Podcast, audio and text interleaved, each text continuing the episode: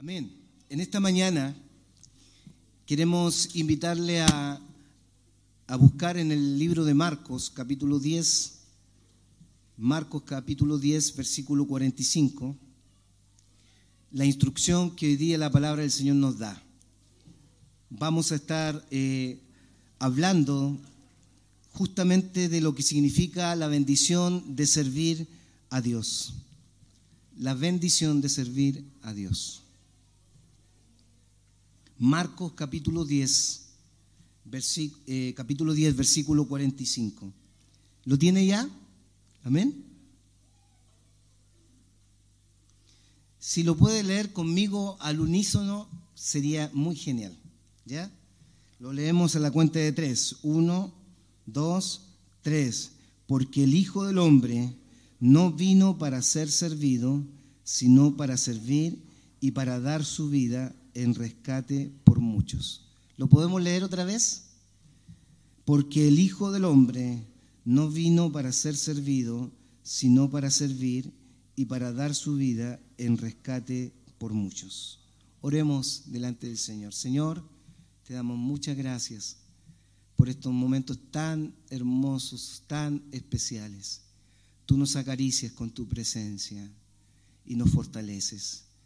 En esta mañana, Señor, queremos entregarte tu palabra para que nos dirija, Señor, en saber cómo estamos delante de ti y a la vez, Señor, ser invitado por ti a, Señor, a descubrir tu voluntad y hacer tu voluntad. Derrama tu bendición en nuestras vidas. En Cristo Jesús. Amén. Amén. Tenemos eh, el privilegio como iglesia de invitarte a preparar tu corazón con el Señor, a bendecir el nombre de Dios. Tenemos como privilegio, como iglesia también, de invitarte a conocer a Jesús como Señor y Salvador de nuestras vidas para que puedas también tener la bendición de servir a Dios. Qué importante es eso. Y este texto nos invita a, ver el carácter de lo que hay en el corazón de Jesús a la hora de mostrarnos a nosotros qué significa la vida de servicio. Y Marcos capítulo 10, versículo 45, eh, nos relata esta verdad tan profunda, tan especial, eh, en donde nos muestra la disposición de Jesús estando en una condición, ¿cierto?, cómoda, en una condición de rey, en una condición de señor, dispuesto a humanarse, eh, a encarnarse para ser el Hijo del Hombre y que viene a hacer eh, un acto de servicio en favor de nosotros. Y por eso que la palabra del Señor dice, porque el Hijo del Hombre no vino para ser servido, sino para servir y para dar su vida en rescate por muchos. Eh, recordamos con mucho cariño al pastor Marín que estuvo con nosotros eh, durante aproximadamente unos 15, 16 años en la iglesia de, Talca y que falleció producto de, una enfermedad. Eh, pero él cantaba este cántico en, la, la, cena del Señor. Usted lo va a recordar. Dice, cuánto nos ama el Señor. Cuánto nos ama el Señor. Él dio su vida. ¿Qué más puede dar? Cuánto te ama, cuánto me ama, cuánto nos ama el Señor. ¿Lo recuerdan? Cuánto nos ama el... Cántelo, a ver. Nos ama el Señor. Él dio su vida. ¿Qué más puede dar? Cuánto te ama, cuánto me ama, cuánto nos ama Señor. Una vez más, con más fuerza. Cuánto nos ama Señor. Cuánto nos ama Señor.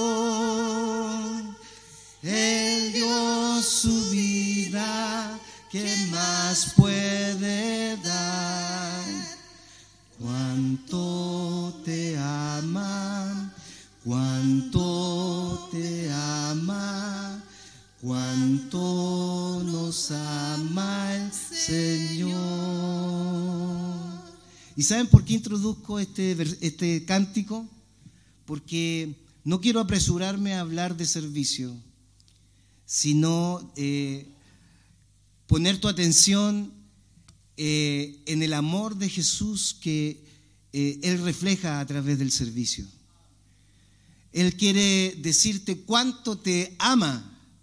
Y puede ser que en este lugar hayan personas que nunca han tenido la experiencia de recibir a Jesús. ¿Has recibido a Jesús en tu corazón?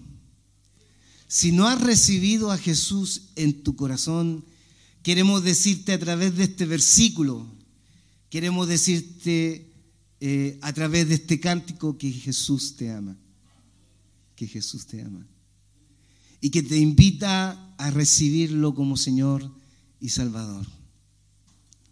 El Evangelio de Marcos que acabamos de leer nos está invitando y muestra a Jesús invitando a los discípulos a asumir lo que significa el reto del discipulado. El reto del discípulo es imitar a Jesús.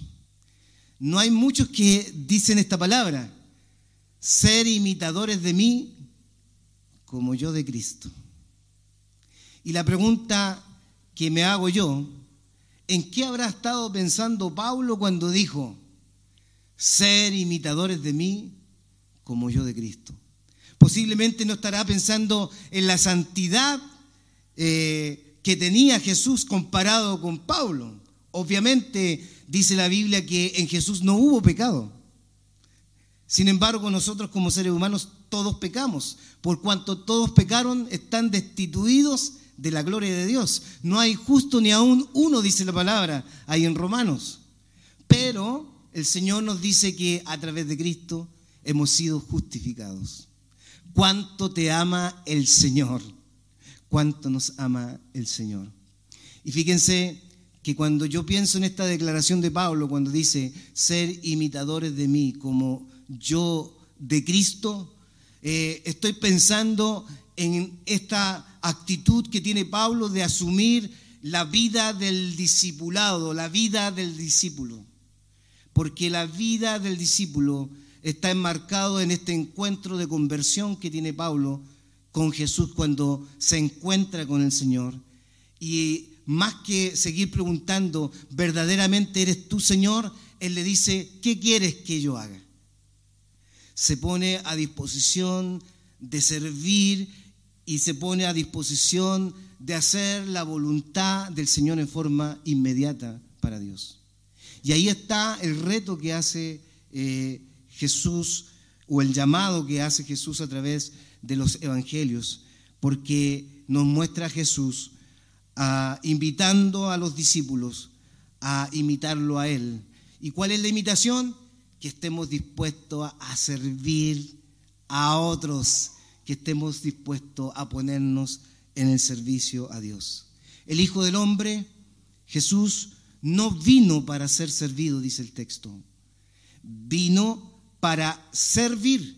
Y una evidencia del servicio era dar su vida en rescate por muchos.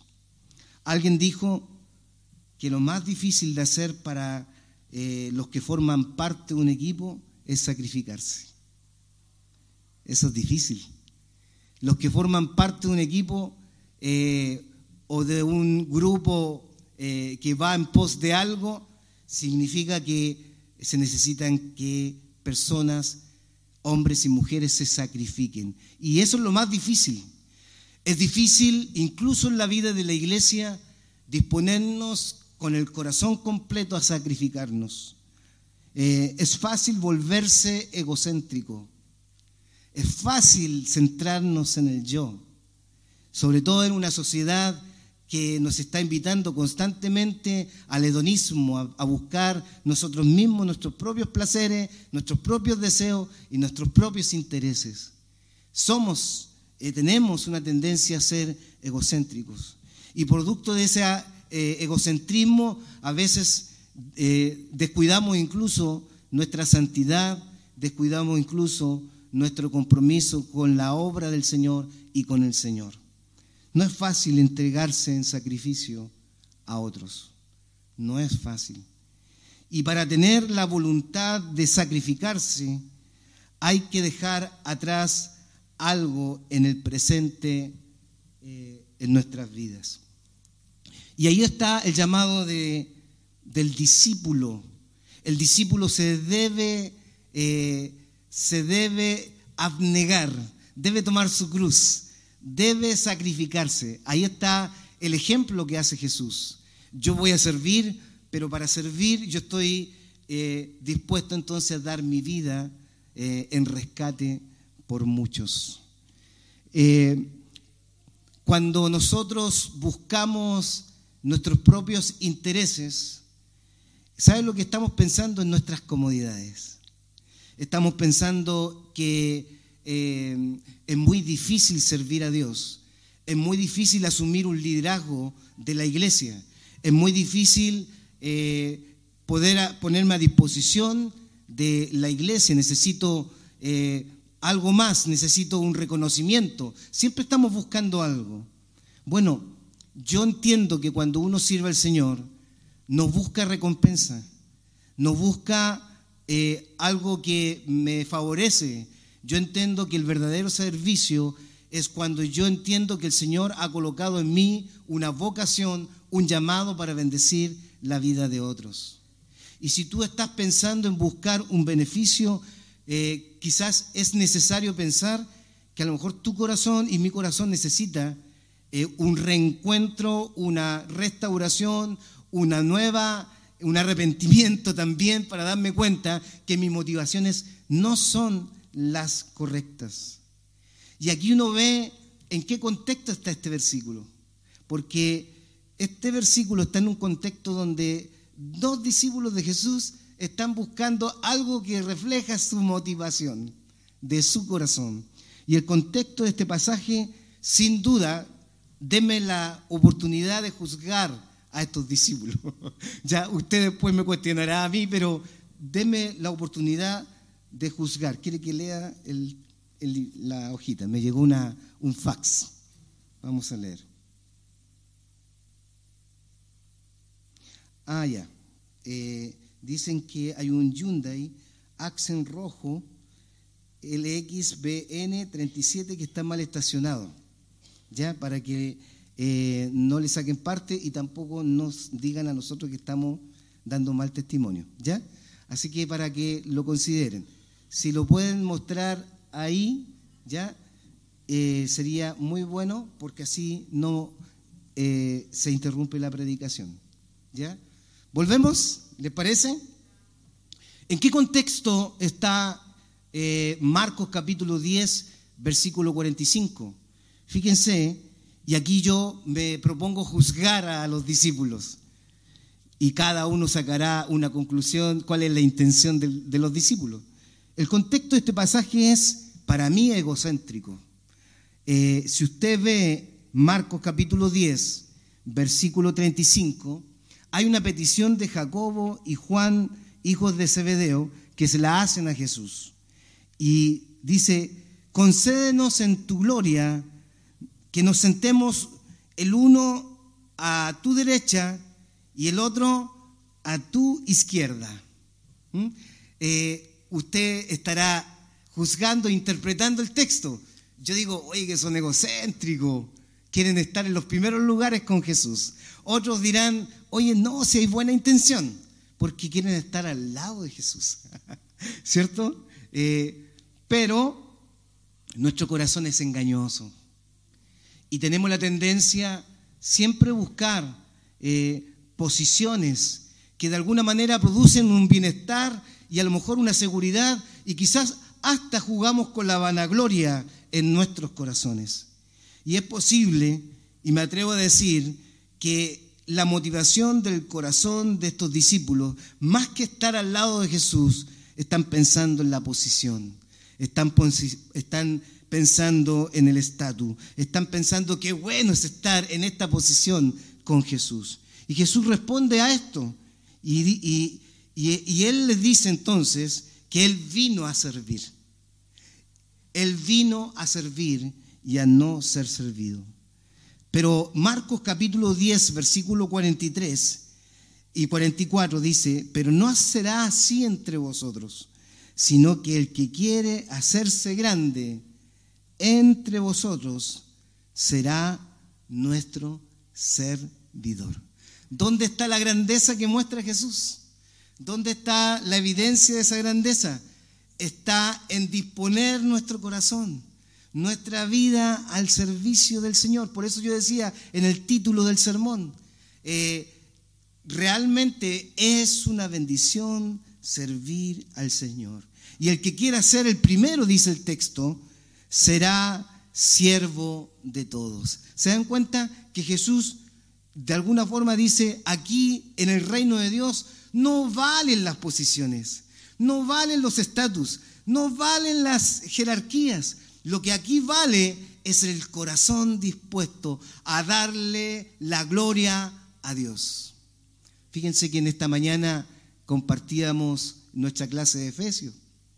Y en la clase de Efesios, eh, en el capítulo 4, si usted me, me sigue ahí con el texto, hay un llamado de Pablo que invita a que nosotros estemos dispuestos a, hacer la voluntad de Dios con la vocación que Dios ha colocado en nuestras vidas. Y eh, el capítulo 4 dice, yo pues preso en el Señor os ruego que andéis como es digno de la vocación con que fuisteis llamado. ¿Y qué aprendíamos de eso? Tú fuiste llamado a un encuentro con Cristo. ¿Tienes a Cristo en tu corazón? ¿Cuántos dicen amén? Los que no tienen a Cristo en el corazón hoy día van a irse con el Señor en el corazón. Y así lo creemos. Si tienes a Cristo en el corazón, no solamente el Señor vino a tu encuentro para salvarte, sino que también junto con ese encuentro Dios ha colocado en ti una vocación, un llamamiento no solamente somos reconciliados, sino ahora somos agentes de reconciliación. Y eso significa que Dios a cada uno de nosotros nos ha dotado con esta vocación de llevar también las buenas nuevas de salvación a otros, a través de nuestra vida, a través de este testimonio de encuentro con Dios, a través de la vocación, eh, eh, dones, talentos y a través incluso de nuestros oficios, profesiones que Dios ha colocado e incluso en el lugar donde Dios te ha instalado, como padre, como madre, como eh, profesional, en el lugar donde tú estás, tú tienes no solamente la bendición de ser salvo, sino también el encargo de mostrar esta salvación a otros. ¿Se dan cuenta que el versículo está diciendo que andéis como es digno de la vocación con que fuisteis llamado? Por lo tanto, eh, la grandeza que nos invita Jesús es ponernos al servicio de Dios. Y aquí el Señor eh, nos está llamando. nosotros vamos a estar predicando en estos domingos del servicio de Dios porque queremos que el Espíritu Santo eh, motive el corazón de su iglesia a no negarse a servir. Vamos a estar invitando a cambios de liderazgo, vamos a estar invitando a elegir a nuestro directorio, vamos a estar invitando a asumir tareas en los ministerios porque el mundo ha cambiado y porque el mundo ha cambiado, la iglesia se prepara para evangelizar. La iglesia se prepara para alcanzar a otros que están en la oscuridad. La iglesia se prepara para bendecir a muchas familias que van a llegar a este lugar y ya están llegando a este lugar y se encuentren con el Señor. Por lo tanto, Dios también quiere preparar tu corazón para que tú le sirvas. No solamente para que seas un oyente y que desde solamente como oidor puedas eh, alimentarte, sino que al oír la palabra del Señor te conviertes en un hacedor. Y ese hacedor significa que yo me pongo eh, a disposición del Señor porque el Señor me dice que lo imite a Él. ¿Qué significa imitarlo a Él? Que Él no vino para ser servido, sino que Él vino para servir y darse y dar su vida, ¿cierto?, en rescate por muchos. Y ahí está el llamado que el Señor nos da. Eh, por favor, busque ahí en sus Biblias, lea conmigo Juan capítulo 13, Juan capítulo 13, versículo 2 al 5. Y este relato es muy, muy especial, porque tiene que ver con esta actitud tan humilde de Jesús, de estar dispuesto de lavar los pies a los discípulos. Y el versículo 2 al 5 de Juan 13 dice, y cuando cenaban, como el diablo ya había puesto en el corazón de Judas Iscariote, hijo de Simón, que le entregase, sabiendo Jesús que el Padre le había dado todas las cosas en las manos y que había salido de Dios y a Dios iba, se levantó de la cena y se quitó su manto y tomando una toalla se la ciñó. Luego puso agua en un lebrillo y comenzó a lavar los pies de los discípulos y a enjugarlos con la toalla con que estaba ceñido. Entonces vino a Simón Pedro y, Pedro le dijo, Señor, ¿tú me lavas los pies? Respondió Jesús y le dijo, lo que yo hago tú no lo comprendes ahora, mas lo entenderás después.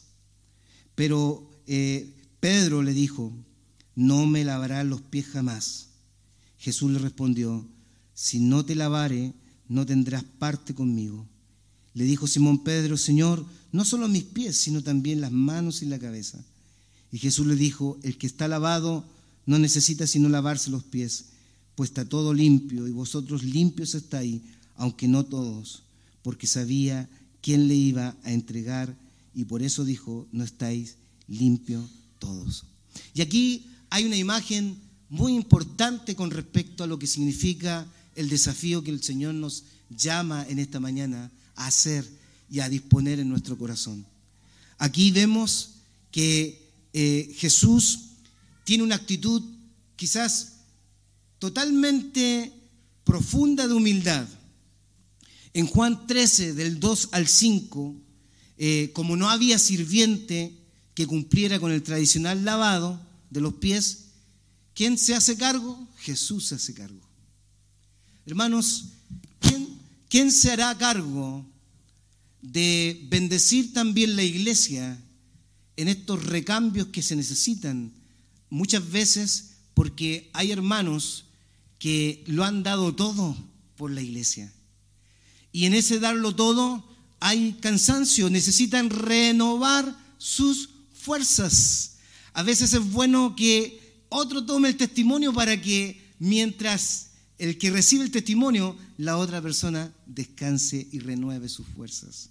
Los recambios en la vida de la iglesia y en la vida de servicio de la iglesia son también necesarios, porque eh, cada uno de nosotros necesitamos renovarnos, restaurarnos. Los celá en los salmos son tiempos donde tenemos tiempo para meditar en el Señor, pero también tiempo para renovar nuestras fuerzas en el Señor.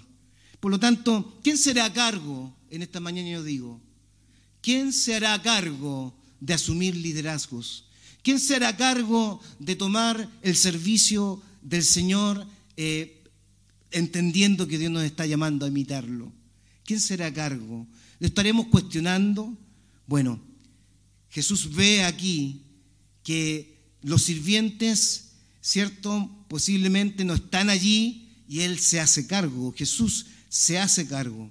Es decir, miren la figura, el amo, el Señor, el Rey, Cristo, el Maestro, se convirtió en sirviente de nosotros. El más grande, el primero, se convirtió en pequeño y el último entre nosotros. Esto es importante recalcarlo porque Jesús demostró que en el reino de Dios el servicio no es el camino a la grandeza, sino el servir es la grandeza misma. Por lo tanto, eh, usted, si está sirviendo al Señor, disfrútelo, alégrese, eh, muestre lo hermoso que es servir al Señor y lo privilegiado que somos de servir al Rey de Reyes y Señor de Señores. Pero si tú no estás sirviendo, permítete en tu corazón escuchar la voz del Señor que te está diciendo, sé imitador de mí. Date el privilegio de servirme. Date el privilegio de ponerme eh, como primero en mi vida, en tu vida, de tal manera que puedas servir al Señor. No sigas siendo más egocéntrico. No sigas más pensando en ti. Sigue pensando ahora, a la luz de la palabra, lo que Dios está encargándote a tu vida, porque a cada uno Dios le ha colocado una vocación, un llamamiento en su vida. ¿De qué te harás cargo? ¿De qué te harás cargo? Ese es el llamado también que nos hace el Señor. Y aquí, cuando miramos este pasaje que acabamos de leer, Jesús fue capaz de, de alguna forma, mostrarnos cuánto nos amaba. Eh, la posición de sirviente eh, no le interesa a Jesús humillarse, no le interesa a Jesús mostrarse como el más, eh, el, el último entre todos los que está sirviendo, porque miren, el acto de limpiar los pies sí es un acto humillante en esa época culturalmente. Sin embargo, él se pone en la posición más baja de servir a otros, de servir a sus discípulos. ¿Y saben por qué? Porque cuando nosotros eh, servimos al Señor sin cuestionarnos qué dirán, es porque hay una identidad, hay una seguridad de sí mismo, de quién es en Dios, de quién es en el Señor. Eh, la Biblia dice aquí en el texto de Juan que Jesús sabía quién era. ¿Usted sabe quién es? ¿Usted sabe quién es? No solamente su nombre, sino que usted es un hijo de Dios si ha recibido a Jesús. Pero no solamente es un hijo de Dios, es cristiano, es un seguidor de Jesús. Y si yo logro describir aún más, eh, en nuestro contexto Chile nos van a decir que somos canutos, pero en el contexto realidad de palabra de Dios, yo soy cristiano, soy un seguidor de Jesús. Es decir, un seguidor de Jesús se convierte en un discípulo, un seguidor de Jesús se convierte en un servidor del Rey de Reyes. Si no lo estás replicando en tu vida, si no lo estás reproduciendo en tu vida, algo necesita el Señor hacer en tu corazón. Porque la esencia del Hijo de Dios no es solamente ser hijo de Dios. La esencia del Hijo de Dios es convertirse siervo para su gloria. Y Jesús sabía quién era. Jesús sabía quién era. Jesús sabía de dónde había venido. Y Jesús sabía a dónde iba tenía una comprensión del llamado, tenía una comprensión de hacer la voluntad de Dios. Y qué difícil es, fíjense qué difícil es servir en medio de la prueba. Y qué difícil es servir en medio de la adversidad. Jesús sabía que su ministerio iba a tener oposición. Jesús sabía que él iba a nacer en este mundo para morir. Qué difícil es servir al Señor en medio de la prueba y en medio de la adversidad. Pero ese es el llamado. Ese es el llamado que nos hace el Señor a todos. No, pastor, yo no puedo servir, estoy pasando pruebas en mi vida. No, pastor, tengo muchas dificultades económicas, tengo que dedicar mi tiempo a, a como dé lugar a buscar ese recurso para mi casa. No, pastor, estamos pasando por muchas dificultades en nuestra casa, por lo tanto yo no voy a venir a escuchar solamente en la iglesia y ser bendecidos con la palabra. Hermanos, imitar a Jesús no nos invita a pensar que Jesús estuvo dispuesto, a pesar de que sabía eh, el futuro y la adversidad que vendría a su vida, se dispuso a proponerse servir al ser humano, porque él sabía que el ministerio del servicio era el sufrimiento. No servimos porque siempre las cosas andan bien. Y qué error sería ver personas que sirven solamente en los momentos que Dios les prospera. Qué triste sería ver personas que solamente sirven cuando todas las cosas andan bien. La grandeza del servicio está en que yo me pongo a disposición del Señor en todo tiempo. Dios, créeme, Dios está mirando con sus ojos tu fidelidad, tu entrega, tu dedicación a Él. Si eh, no soy prosperado, si estoy viviendo por pruebas y dificultades, no deben ser un obstáculo para decirle en esta mañana, yo quiero ser siervo para tu gloria. Servimos y debemos servir como hemos sido llamados. Como Dios tiene propósito en nuestras vidas, como hemos sido llamados. Si el Señor nos va a entregar el ministerio del sufrimiento, tenemos que aprender a discernir que es el camino que el Señor va a usar para poder servirle a Él. No acomodes tu vida como plan de Dios a tus propios intereses, sino que pon tu corazón al servicio de aquellos que también lo necesitan. Y Jesús también sirvió aquí cuando uno ve que lava los pies a sus discípulos. ¿Sabes lo que Él está atendiendo? Está atendiendo una necesidad. Eh, él está enseñando algo que es interesante. Uno no sirve por servir.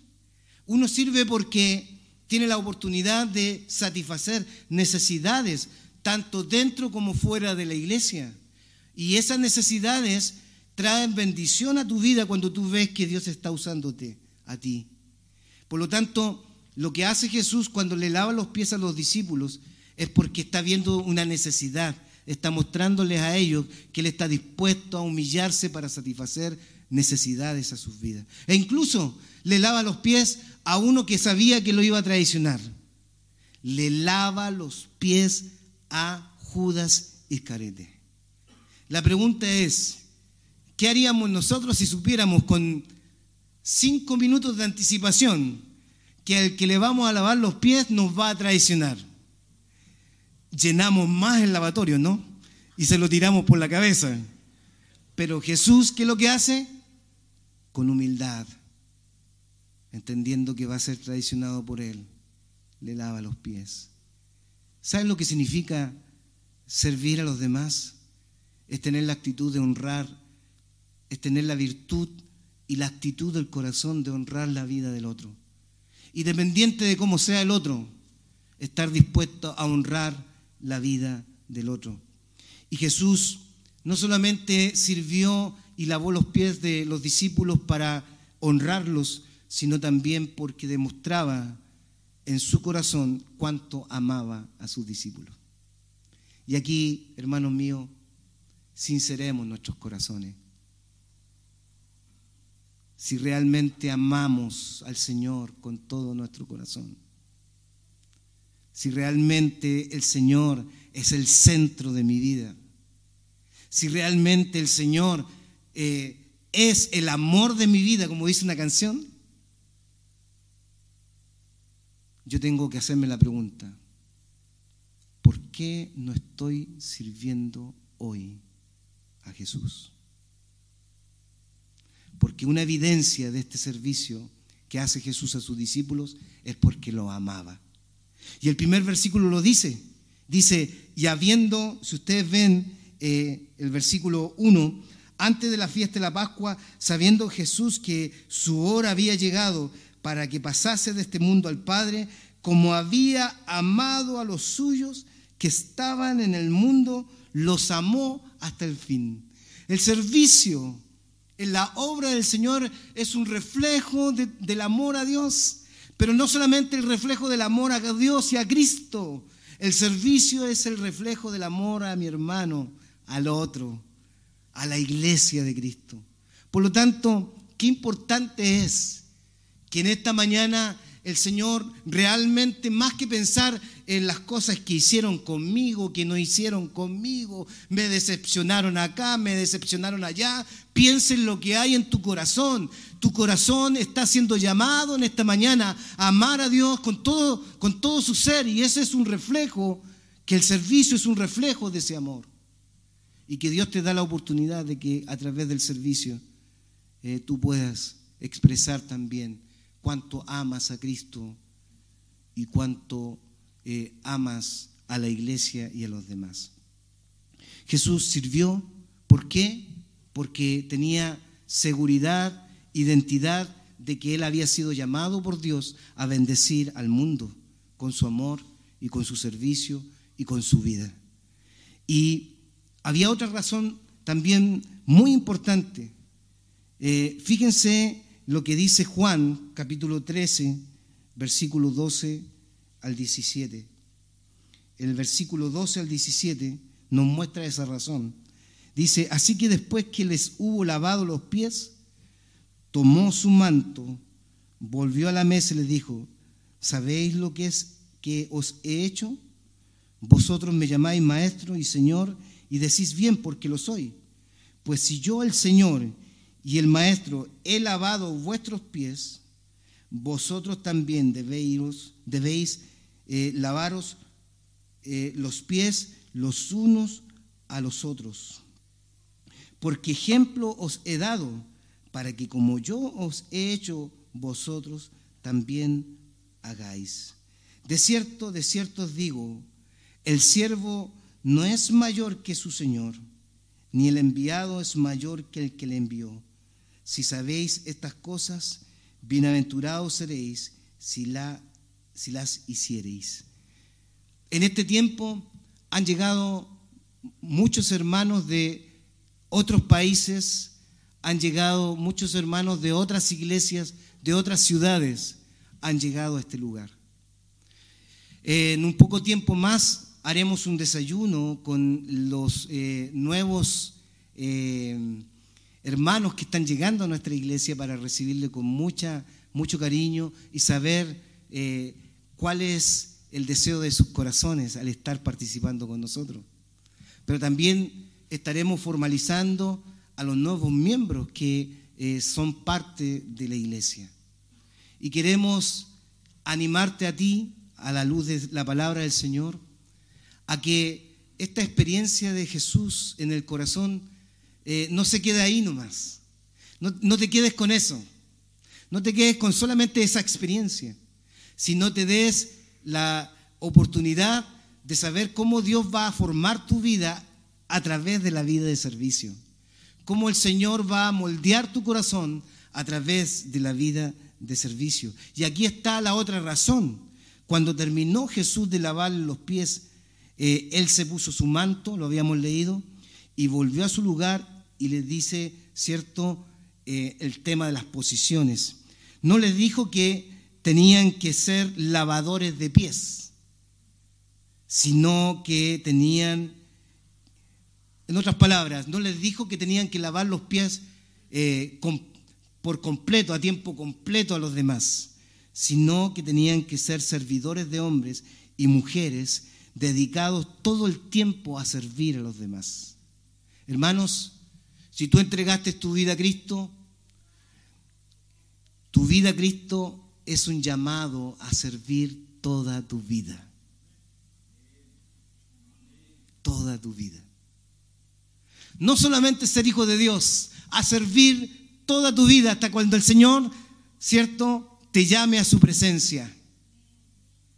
Y si no lo estás desarrollando en tu vida, quiere decir entonces que necesitas alinearte con la voluntad del Señor.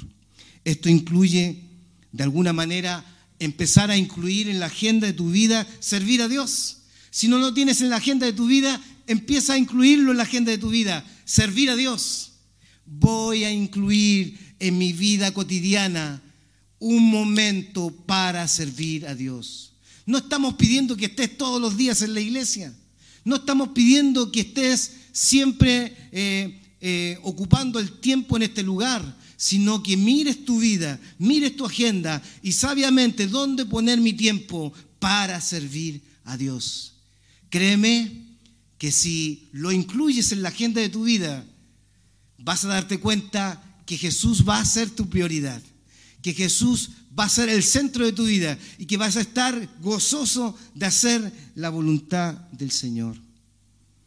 Sé, y aquí hago un llamado a nuestro liderazgo que está sirviendo, sé un líder que sirve a Dios y está dispuesto también a rendir toda su vida a lavar los pies a otros. Servir significa que el Señor nos está invitando en este tiempo donde el mundo ha cambiado con la pandemia, a prepararnos para lavar los pies de los demás.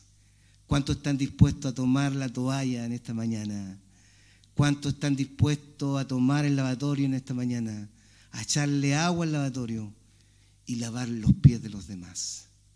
Si el Señor coloca ese sentir, créeme que Dios nos va a bendecir como iglesia.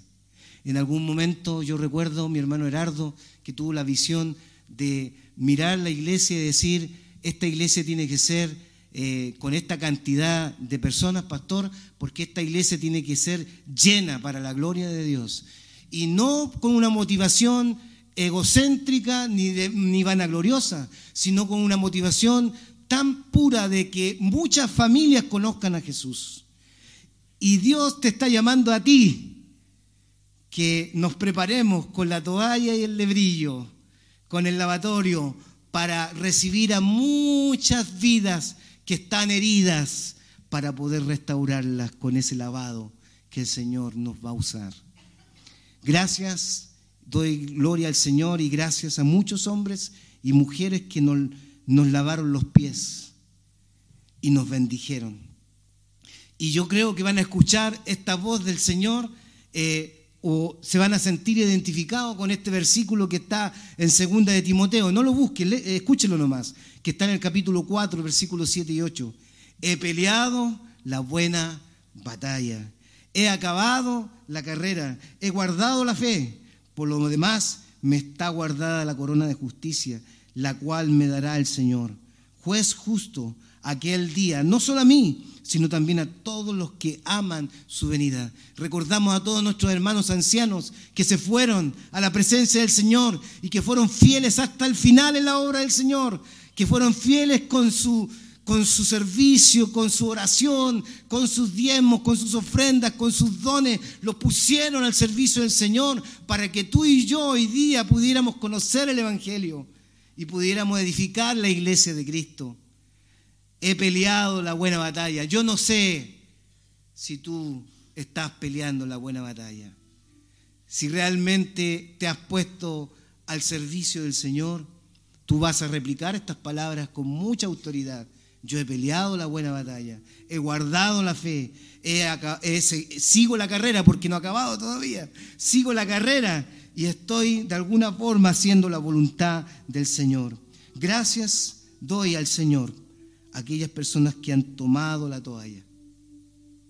Gracias doy al Señor a aquellas personas que han tomado la toalla y el lebrillo y están lavando los pies de otros. Hay frutos cuando la iglesia sirve y se evidencian los frutos cuando la iglesia sirve. Hay bendición cuando hay siervos que se ponen al servicio de los demás. Dios bendice la iglesia. Y Dios te quiere bendecir a ti que no estás bendiciendo al Señor con tu vida. Eh, voy terminando. En esta escena hay un simbolismo que Dios nos está invitando a abrazar, hermanos. Cristo quiere que vivamos una vida de amor, de servicio humilde, en sacrificio. Para poder servir hay que sacrificarse. Y por eso yo te animo a los nuevos eh, que se están convirtiendo al Señor, a empezar a descubrir los dones que el Señor les ha colocado en sus vidas. Cuando el día que entregaste tu vida a Cristo, el Espíritu Santo rodeó tu corazón con su presencia y Él dotó en ti inmediatamente, en forma automática, en forma natural, sobrenatural, dotó en ti, colocó un don en tu vida. Eso lo tienes que descubrir. Nosotros queremos enseñarte que lo descubras. Queremos que tú descubras cuál es el don que tú tienes delante del Señor. No es la acción de lavar los pies, es la actitud, la humildad de poner eh, mi vida en ayudar a otros. Es la actitud de tener esta, esta experiencia incluso del sufrimiento. Durante este año hay hermanos que han pasado por valles de sombra y de muerte. Hay hermanos que han pasado por sufrimiento. Y nosotros hemos entendido que el sufrimiento llega a ser una herramienta y un instrumento en las manos del Señor para consolar a otros. Así que no veas el sufrimiento como que Dios no te tiene en cuenta. Dios te está dotando posiblemente a través del sufrimiento con esa experiencia de ver el poder de Dios, porque te está entregando una herramienta, porque Dios va a colocar personas con ese mismo sufrimiento para que tú los ministres para que tú los levantes, para que tú los consueles, para que tú seas instrumento en las manos del Señor. Así que no veas tu sufrimiento con pesar, ve tu sufrimiento como la herramienta que Dios ha colocado en tus manos para ministrar la vida de otros. Y, créeme que Dios usará tu sufrimiento, usará, usará la experiencia que tuviste con el Señor en medio del sufrimiento para consolar la vida de otros. Hay muchas tareas que se pueden suplir y que son necesarias en nuestra iglesia en este tiempo. Y para eso se necesita un acto de humildad. Quiero que, que leamos como conclusión, y quiero que lo lean conmigo, por favor, Filipenses capítulo 2, que aquí hay un principio muy lindo de, del servicio al Señor. Filipenses capítulo 2, versículos 5 al 8. Y dice así la palabra del Señor.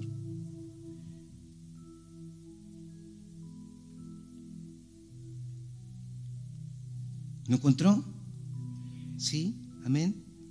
Dice, haya pues en vosotros este sentir que también hubo en Cristo Jesús, el cual siendo en forma de Dios, no estimó el ser igual a Dios como cosa a que aferrarse, sino que se despojó a sí mismo tomando forma de siervo y hecho semejante a los hombres, y estando en la condición de hombre, se humilló a sí mismo, haciéndose obediente hasta la muerte, y muerte de cruz.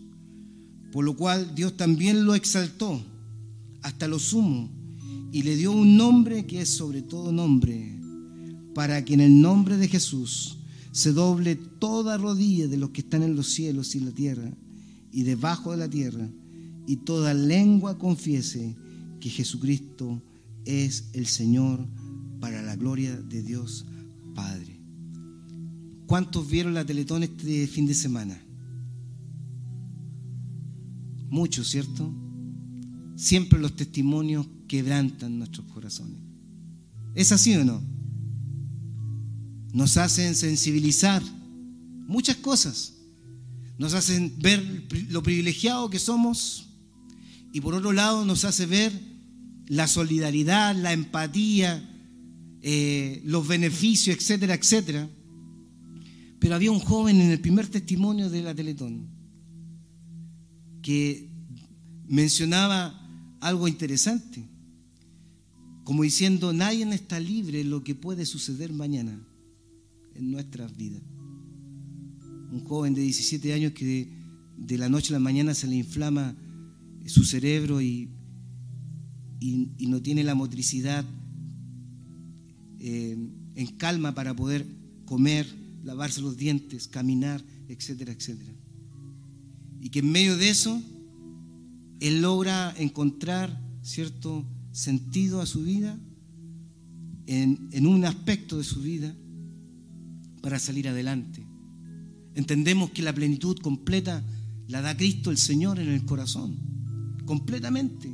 Cristo el Señor en el corazón. Pero hay frases que hay que rescatar de nuestro mundo Y esa frase es decir, nadie está libre de lo que puede suceder mañana. Hermanos, si Dios te da la oportunidad ahora en vida, en vida, de servir a Dios, de poder rendirle adoración a través de tu vida, tus dones, tu tiempo y todos los recursos que Dios te da, hazlo. Hazlo, encuéntrale esa plenitud de lo que significa servir a Dios. Es enriquecedor servir a Dios. Es realmente un motivo de mostrarle a Dios que yo estoy dispuesto a darte un regalo de adoración y de alabanza. Jesús estando en la condición de rey, se hizo hombre, dice la escritura, y se despojó para servir. Yo necesito sacrificarme, despojarme. Eh, Jesús dice que al ser obediente hasta la muerte, dice que Dios lo exaltó hasta lo sumo. Y yo pensaba, y lo compartía en algunas clases con, con mi hermano en hace unos años atrás, ¿qué significa eh, esta expresión que aparece ahí en Primera de Pedro? Se la voy a leer. Humillados pues bajo la poderosa mano de Dios, para que Él os exalte cuando fuere tiempo. Jesús al ponerse a disposición de, como siervo, Fíjense que la palabra siervo aquí es doulos y doulos en griego significa esclavo. Jesús siendo el Señor, siendo el Rey, se puso en una posición de esclavo al servicio de su amo, el Padre, Dios. Él, el Cristo, el Hijo de Dios, siendo Dios, Él se hace esclavo, se pone en la condición de hombre. El doulos aparece 124 veces en el Nuevo Testamento.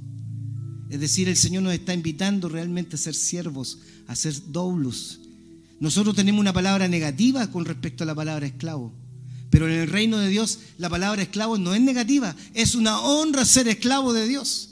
Es una honra ser siervo de Cristo. Es una honra ser siervo del Señor. Porque no es que estamos sometidos. Estamos en libertad a a disposición de glorificar al Señor con nuestras vidas. Y la Biblia dice que el que se humilla será exaltado. ¿Dónde está la exaltación? La exaltación, fíjense que no es la posición. La exaltación, y, ahí es donde quiero invitarte a descubrirlo. La exaltación es la satisfacción en tu corazón de hacer la voluntad de Dios. Que cuando tú haces la voluntad de Dios y descubres que estás haciendo la voluntad de Dios porque Él te llamó, hay regocijo en el corazón. Hay, hay alegría de hacer, de estar en el lugar correcto donde Dios te colocó. Y esa satisfacción, esa exaltación que Dios te da, no se compara con nada. Descúbrela. No te quedes en casa. No seas oyente.